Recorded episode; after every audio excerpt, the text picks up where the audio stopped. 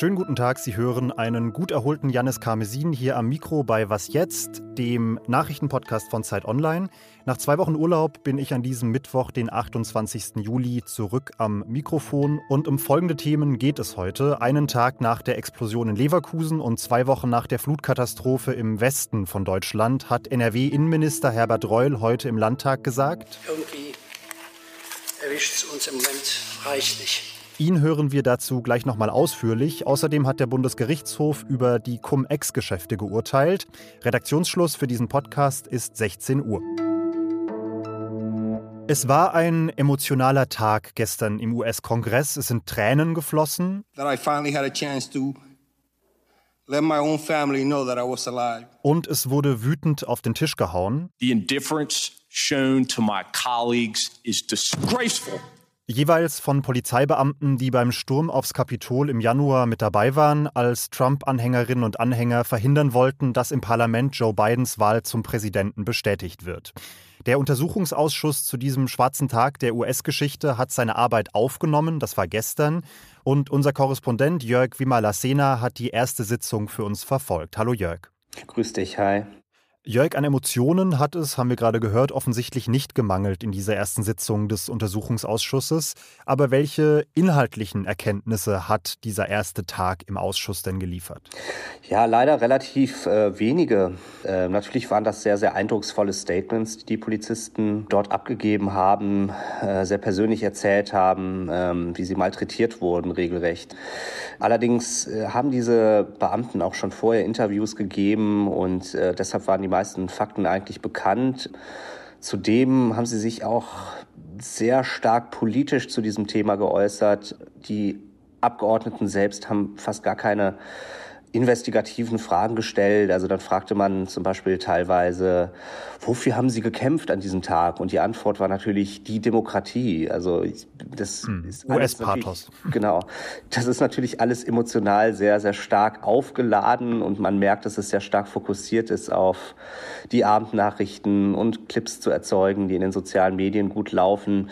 Aber jetzt besser zu verstehen, was genau da eigentlich abgelaufen ist am 6. Januar, dazu trägt das Ganze bisher wenig bei. Jetzt gibt es wegen dieses Ausschusses ja schon länger Streit zwischen den beiden großen Parteien. Die Demokraten sagen, die Republikaner verweigerten sich der Aufklärung. Die Republikaner sagen, das sei eh nur so eine Veranstaltung, um das demokratische Narrativ zu diesem Tag durchzusetzen. Welche Hoffnung kann man sich denn überhaupt auf wirkliche Aufklärung in diesem Kontext machen unter diesen Vorzeichen? Ja, unter diesen Bedingungen ist es natürlich ähm, schwer zu arbeiten. Die Republikaner nehmen nicht wirklich daran teil. Insofern ähm, ist es auch schwierig, dann deren Perspektive einzubeziehen.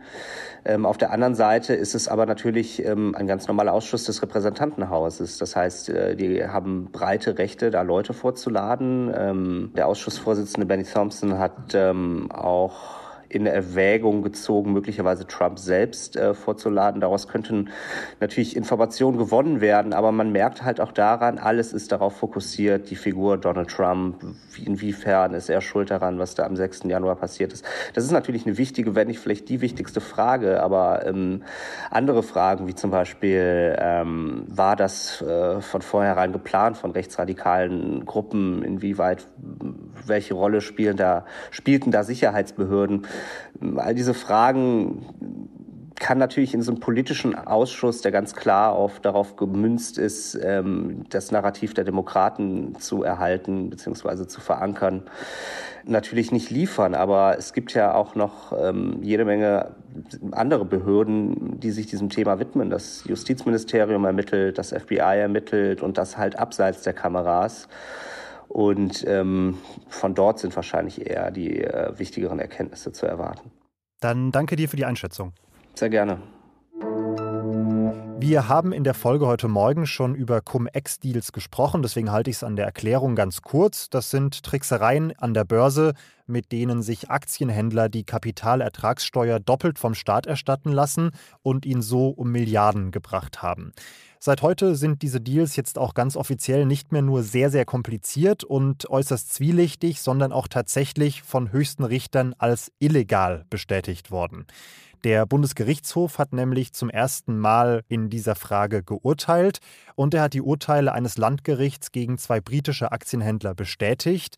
Die hatten gesagt, wir haben damit nur eine Gesetzeslücke genutzt, aber juristisch nicht unrechtmäßig gehandelt. Der BGH sagt aber, nee, nee, die Deals waren eben kein Graubereich, sondern ganz klar Steuerhinterziehung und die wird bestraft. Das Gericht hat außerdem bestätigt, dass der Staat das Recht hat, diese illegalen Gewinne von den Händlern zurückzahlen zu lassen. Und das dürfte eine große Signalwirkung haben im deutschen Rechtssystem, denn gegen Cum-Ex-Händler laufen noch viele Verfahren an vielen deutschen Gerichten. Und diese haben jetzt seit heute quasi eine rechtliche Grundlage mit Weisung von ganz oben, an der sie sich orientieren können. Die vielleicht einzige gute und neue Nachricht für heute Morgen ist, aktuell werden in Nordrhein-Westfalen im Zusammenhang mit der Flut keine Personen mehr vermisst. Da fällt einem ja schon mal ein Stein vom Herzen. So hat NRW-Innenminister Herbert Reul heute in einer Landtagssondersitzung in Düsseldorf nach der Flutkatastrophe gesagt. Seit heute ist damit auch offiziell, allein in NRW sind 47 Menschen ums Leben gekommen. Die Sachschäden gehen in Milliardenhöhe. Der Wiederaufbau wird laut Reul mehrere Jahre dauern. Heute ging es dann vor allem um die Frage, was man aus diesen Ereignissen jetzt eigentlich lernen kann und muss. Es gab ja unter anderem viel Kritik daran, dass die Menschen zu spät und unzureichend über die Gefahr informiert worden seien. Und es gab einige Forderungen, den Katastrophenschutz künftig zentral zu regeln. Reul hat aber nochmal die Rolle der Kommunen bei diesem Thema unterstrichen. Denn dort vor Ort in den Kreisen und Städten werden diese Meldungen bewertet und es wird entschieden, was konkret zu tun ist.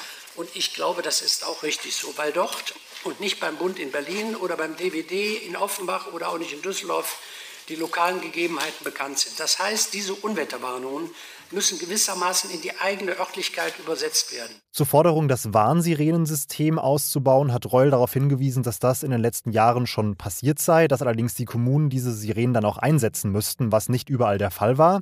Außerdem schlägt er vor, dass bei bedrohlichen Wetterlagen sich künftig der Deutsche Wetterdienst direkt in Rundfunkprogramme reinschalten könnte, also ohne Beteiligung der Redaktionen, damit eben die Entscheidung über eine Warnung oder auch keine Warnung nicht mehr in der Hand der Redaktionen liegt. Das wird sicherlich für einigen Diskussionsbedarf sorgen.